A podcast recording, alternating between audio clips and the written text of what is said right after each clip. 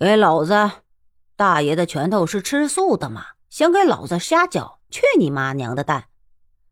众人噤若寒蝉，却好这时从外跑了两个人进来，一个是涂百成拆了去看石头寨情形的大婆子，另一个是出去踩盘子的泥鳅小六。涂百成有些意外，问道：“小六，你是怎的碰上婆子的？”回大爷的话，小人是回山寨时见了孙大哥才知道这几天的事，这就来了。说了话。泥鳅小六样子极是诡异的说道：“大王，小人在江湖上听得一处大财，这回咱们不能错过了。”涂百成问：“你说什么？是哪条道上的？”那泥鳅小六见所有人都瞧着自己，有些得意，故意放的声音小了：“小人听得那个死鬼万寒冰的徒弟贾充保了十万两银子上北京，带的人都不怎样，这一票。”大王，您老人家只要一出手，定然信手拈来，绝不费事。涂百成眼中放光，好小子，只有你个王八蛋的，知道是哪个主的吗？这个小人不清楚，小人还去到万家镖局外去探了一回，局子的人口风极紧，再探不出什么来。不过好像他们是要有心避开大王爷你老人家，这些孙子。真是一听到你的名字，就他妈的要尿裤子了，却想不到还是给小人查了出来，真是他妈运气不好。可事情有些费事的，就在于我们不知道他们要走哪条道啊。涂百成想了想，回到桌前，他娘的，牛背上摔跤，马背上翻烧，吃了大亏，不找人出出气，老子怎么受得了？算是那些小贼倒了霉了吧？你再去查，给老子机灵点。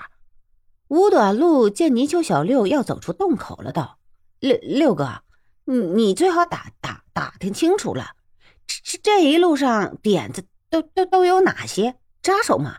还还还有就是，最最好弄明白是是是哪个主的货，不不要又是什么抛月神刀来了，他妈的小弟我差一点就挂在那狗日的日鹰鹰爪的斧头下了。”想起来，现在我我我都心慌。泥鳅小六笑了笑，呵呵，你小子真他娘的是个脓包！就那些镖局里的人，能有什么厉害角色？大王，小人走了啊！吴短路还要说什么，涂百成却已瞪起了眼，右手一记巴掌打在他的脸上。这一记耳光打得吴短路头昏眼花，四肢无力，心慌意乱。真想不起自己是走的什么运气，差点栽倒在地上。左边脸上顿时肿了起来，仿佛一个馒头，口里发腥，忍不住吐了一口。眼见牙齿和着血，硬是不敢再说一个字。那个给杨大鼻子抓住的小道在洞外找吃的，正和同伴胡说八道呢，却不想脚下一下踢在一个小树陷在地上的小桩上。那小树是给他们砍了做柴的，两寸来长的一段小桩没在草中，人还真的看他不出。那小道吃了一惊，身子一晃，抓紧了旁边的一把草，总算没有倒下，却从他的衣中掉下了那个银子。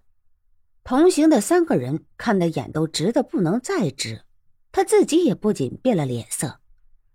好你个小王八蛋，居然有这么多的钱，小子！哪里来的？一个同伴大声喝道：“大王正要捉奸细，说有人给锦衣卫的人报了讯，走了风声，害死了七哥。你小子定是收了人家的钱，赶着你是给官兵当戏做了。难怪老子们上了神机营那帮孙子的大当。走见大王去！妈的，孙小小，你小子胡说什么？我王父是这样的人吗？这是我在山中捡的。”说不定是那些锦衣卫的杂碎掉的。你小子平时和我称兄道弟，这时候你就想害我吗？那王父涨得脸都红了。